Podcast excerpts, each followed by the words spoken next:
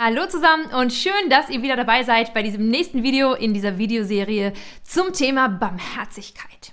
Vielleicht hast du die letzten acht Videos alle angeschaut und fieberst mit und willst wissen, wie es jetzt weitergeht. Vielleicht schaust du aber auch irgendwie einfach nur rein, weil dich der Titel angesprochen hat. Weltgericht, Endzeit und, und dich wunderst, was hat das mit Barmherzigkeit zu tun? Nun, darüber kann man sich wundern, aber es war jetzt nicht meine Idee, sondern es gibt einen Text in der Bibel, in Matthäus 25, in, der, in dem Jesus diese beiden Themen zusammenbringt. Barmherzigkeit und das Weltgericht. Und was Jesus da über sein Kommen sagt am Ende der Zeit, ist so krass, dass es dich auf jeden Fall herausfordern wird. Und ich bin ganz gespannt, was wir rausfinden. Also, bis gleich.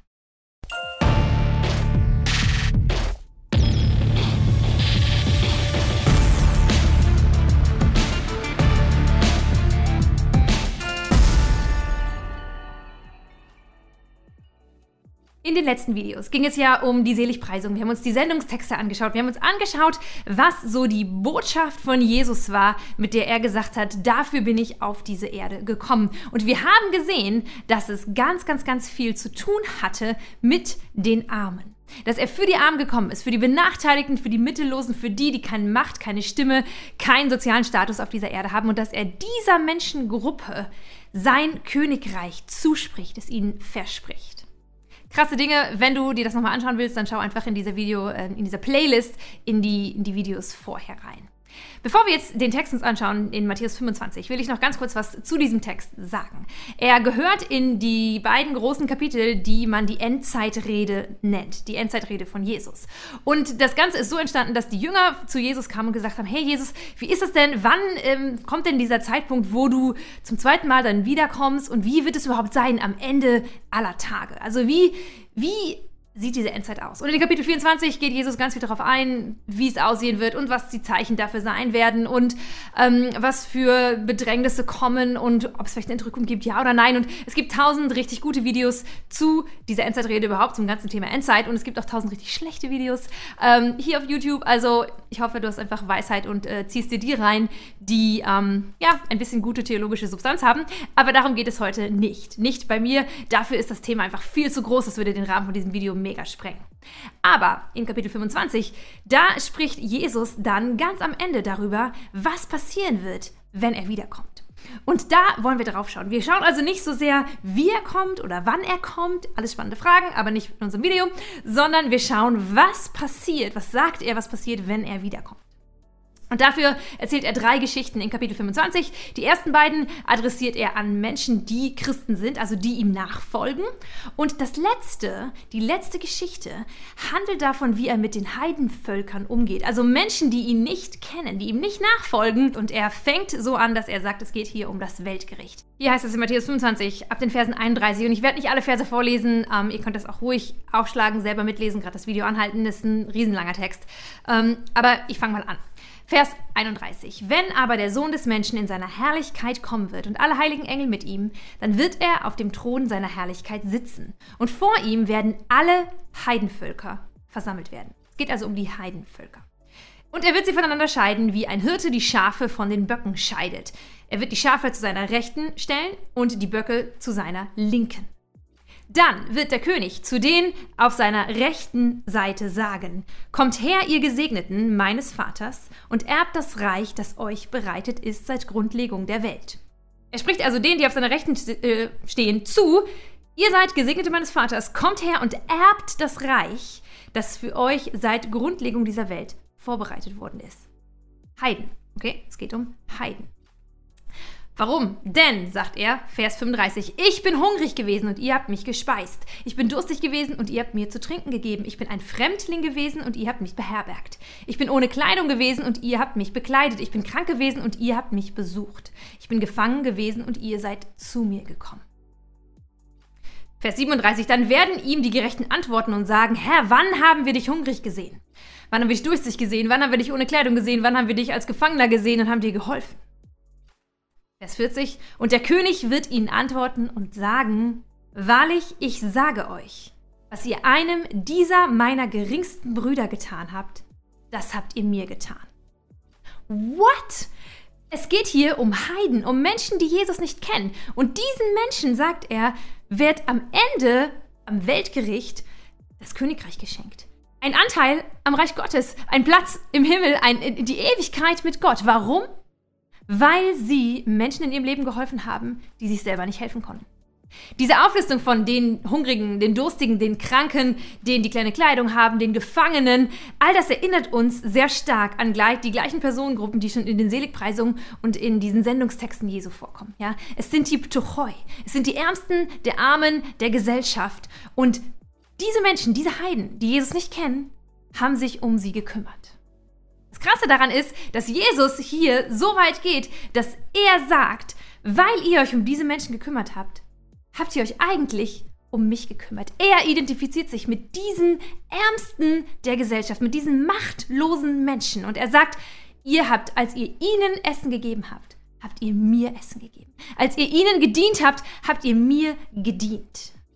Und das erinnert mich an Stellen aus dem Alten Testament, die wir schon behandelt haben, Video 5. Da ging es um dieses ganze Thema, was ist ein echter Gottesdienst? Ein Dienst an Gott. Jakobus zum Beispiel schreibt, echte und untadelige Frömmigkeit.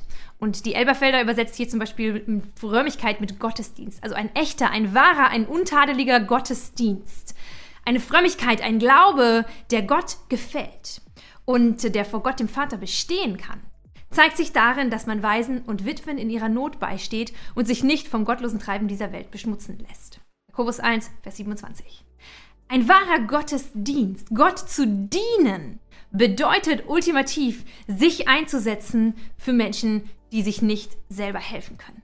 Und das haben wir schon besprochen, das ist so ein bisschen auch die Zusammenfassung von allem, was wir bisher gesagt haben. Aber Jesus treibt diese Botschaft, dieses Gebot, diese Wahrheit, die uns auf allen Seiten im Alten und im Neuen Testament begegnet, auf die Spitze hier. Denn er spricht, dass, dass die Ewigkeit hier Menschen zu, ich sag's mal ganz krass, basierend auf dem, was sie tun. Und nicht basierend auf dem, was sie glauben. Nur um das Ganze zu vervollständigen. Der Rest von diesem Text in Matthäus 25 beschäftigt sich dann mit denen, die nicht sich um die Armen, um die Hilflosen, um die durstigen, hungrigen und so weiter kümmern. Und er sagt ihnen, Vers 45, Wahrlich, ich sage euch, was ihr einem dieser Geringsten nicht getan habt, das habt ihr auch mir nicht getan. Und sie werden in die ewige Strafe hingehen, die Gerechten aber in das ewige Leben. Und ich weiß, dass das ganz viel mit unserem christlichen Denken macht, mit unserem evangelikalen Denken, dass, dass doch nur der, der mit dem Mund bekennt, der Jesus annimmt, der zu Jesus sagt, ja, du bist mein Herr und mein Retter, der, dem seine Sünden vergeben werden von Jesus, dass nur diese Person wirklich zu Jesus gehört und ultimativ in den Himmel kommt, also Anteil bekommt an diesem Reich Gottes. Wie kann Jesus hier Menschen gerecht sprechen, sagen, das sind die Gerechten, wenn sie ihn niemals als ihren Herrn, als Jesus Christus, als den Messias erkannt und angenommen haben. Wie ist das möglich? Und es stimmt natürlich, es gibt einen Haufen mehr an Versen, an Texten im Neuen Testament, die genau davon sprechen, dass jeder Mensch vor Gott gesündigt hat, dass niemand vor Gott bestehen kann, dass wir alle gegen ihn gesündigt haben und dass wir von Natur aus tot sind und dass wir Jesus brauchen, dass er uns ins Leben hineinführt.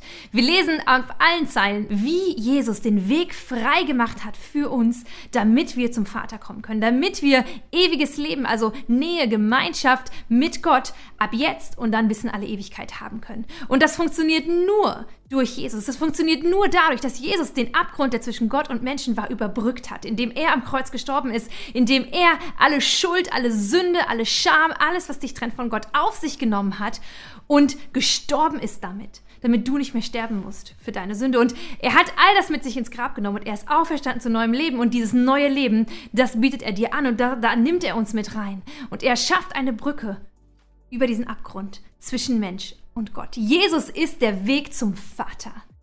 Und genau hier setzt dieser Text in Matthäus 25 an.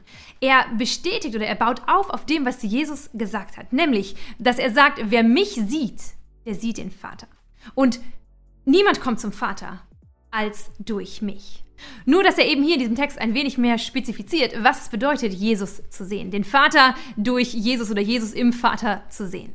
Denn indem er sich mit den Armen identifiziert, sagt er, wenn du einem Armen begegnest, begegnest du mir. Wenn du einen Armen siehst, dann siehst du mich. Und wenn dieses Bild, dich zu Mitleid, zu tatkräftiger Barmherzigkeit, zur Nächstenliebe bringt, dazu etwas zu tun, diesen Menschen zu begegnen, dich nicht abzuwenden, sie nicht mit auszubeuten, sondern ihnen zu helfen, barmherzig zu sein, dann tust du das für Jesus. Und so ein Mensch hat den Weg zum Vater gefunden, weil er Jesus dient, indem er den Armen dient. Und wir könnten jetzt noch viele, viele weitere Texte anschauen, die alle so ein bisschen in dieselbe Richtung schauen. Wir haben das schon gemacht, die Seligpreisung, die Sendungstexte. Aber es gibt zum Beispiel noch die Geschichte von dem armen Lazarus und dem reichen Mann, wo am Ende der Reiche in der Hölle landet und der Lazarus äh, im Himmel. Aber im Endeffekt kommen wir aus dieser Spannung nicht heraus, dass es mehr als einen Text in der Bibel gibt, der nicht das Bekenntnis zu Jesus als Grundlage dafür legt, in den Himmel zu kommen, sondern einfache Nächstenliebe. Oder einfach die Tatsache, dass du eben zu den Armen gehörst und in diesem Leben dir nur Unrecht erfahren ist und dich das irgendwie qualifiziert für den Himmel. Und ich weiß, dass diese Antwort nicht zufriedenstellend ist, weil wir denken, es muss doch irgendwie eine Logik geben, die für alle gilt. Aber wenn ich eins gelernt habe, indem ich die Bibel gelesen und studiert habe, dann ist es, dass Gott immer wieder Ausnahmen macht zu seinen Regeln. Dass es immer wieder Momente gibt, in denen seine Gnade größer ist als, als alles Gericht, als alle Sünde dieser Welt. Dass die Gnade über Gericht triumphiert. Und das gibt mir Hoffnung. Es gibt mir Hoffnung für mich selbst, aber Hoffnung für diese Welt, die so zerbrochen und kaputt und zerstört ist und in der Menschen so viel Leid erleben. Es gibt mir Hoffnung, dass Gott eine Perspektive auf all diese Dinge hat, die meine eigene übersteigt und wo ich vertrauen darf darauf, dass seine Barmherzigkeit und seine Gnade am Ende das letzte Wort haben werden.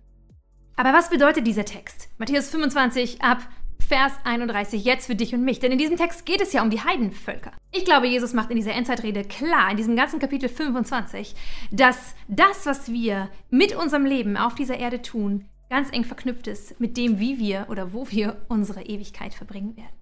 Denn die anderen beiden Gleichnisse, die diesem Gleichnis, das ja um die Heidenvölker geht, vorangehen, sind zwei Gleichnisse, die sich mit Christen beschäftigen. Das sind einmal die zehn Jungfrauen, die alle einen Auftrag bekommen, nämlich, dass sie ihre Lampen gut gefüllt halten sollen und wachen sollen, bis der Herr wiederkommt.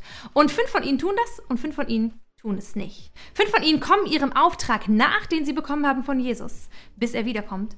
Fünf tun es nicht. Die Konsequenz ist, diese fünf dürfen mit Jesus hinein ins ewige Leben und diese fünf bleiben draußen.